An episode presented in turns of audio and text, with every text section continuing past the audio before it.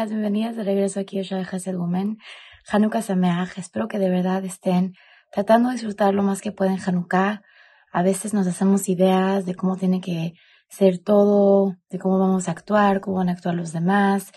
Y aquí llega el momento, no es exactamente así, porque nosotros sabemos que la vida no es exactamente como nos las imaginamos, pero parte de nuestra boda, parte de prender las velas, es respirar, aceptar lo que es, aceptar cómo es, tratar en nuestra parte lo mejor que podamos de sonreír, de estar tranquilas, de estar felices, de disfrutar.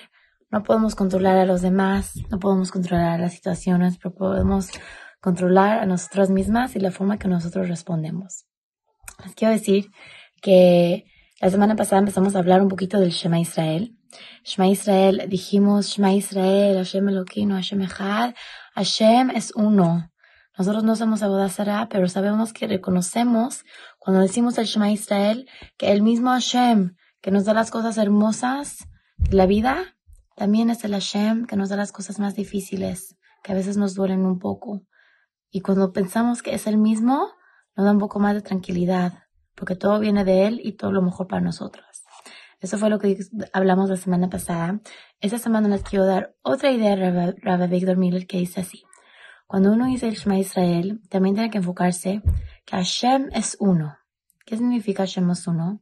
Otra interpretación, dice Rav Miller, es que el mismo Hashem que está en este mundo, aquí mismo controlando todo lo que pasa, es el mismo Hashem que va a estar en el siguiente mundo, en el Lama el mismo que nos va a juzgar después de 120 años, es el mismo rey que está aquí con nosotros ahorita, el que está viéndonos ahorita, viendo cómo hacemos lo bueno, viendo cómo nos esforzamos, viendo cómo cambiamos, viendo cómo mejoramos, es el mismo rey.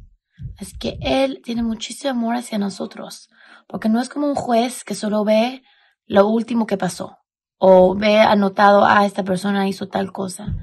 Él ve nuestra vida entera y con eso nos juzga con, con mucho amor, pero también Él sabe todo lo que pasa. Así que esa idea es muy importante acordarnos porque Él es el que ve todo y Él es el que juzga todo. Pero les quiero decir una idea increíble que escuché hace unos días. Escribe el Jafetz Haim así. Dice el Jafetz Haim. En este mundo, nosotros tenemos un acceso a Hashem mejor que en el mundo que viene. En el mundo de las Neshamot, uno se imagina, pues es muy fácil hablar con Hashem, conectarte con Hashem, porque las Neshamot, las almas, pues ya están todas ahí al lado del, rey, ¿no? No, dice el Haim. Cuando uno llega después de 120 años al mundo de las Neshamot, uno se tiene que esperar su turno para hablar con el rey. Porque está todo organizado de tal forma que uno se tiene que esperar pero en este mundo, dice el Javetz Haim, aquí, si tú abres tu boca, puedes hablar con él. Si tú abres tu boca, Hashem les dice a los malachim, Shh, está hablando mi hija, un segundito. Hashem nos escucha, tenemos un acceso con Hashem en este mundo que nunca más vamos a tener amigas.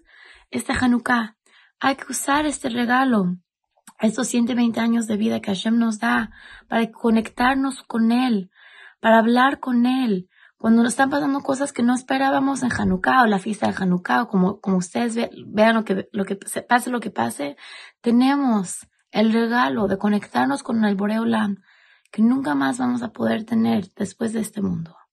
Hay que usarlo, hablar con él, elevarlo, cantarle, rezar a Lela, a Nanisim, usar este regalo tan increíble de conectarnos con Boreolam, porque de verdad si no lo hacemos, no lo vamos a poder usar.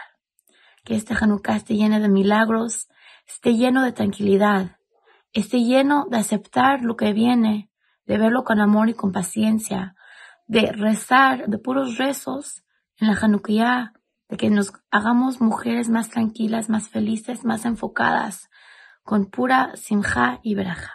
Les mando un beso, amigas. Hanukkah Sameach.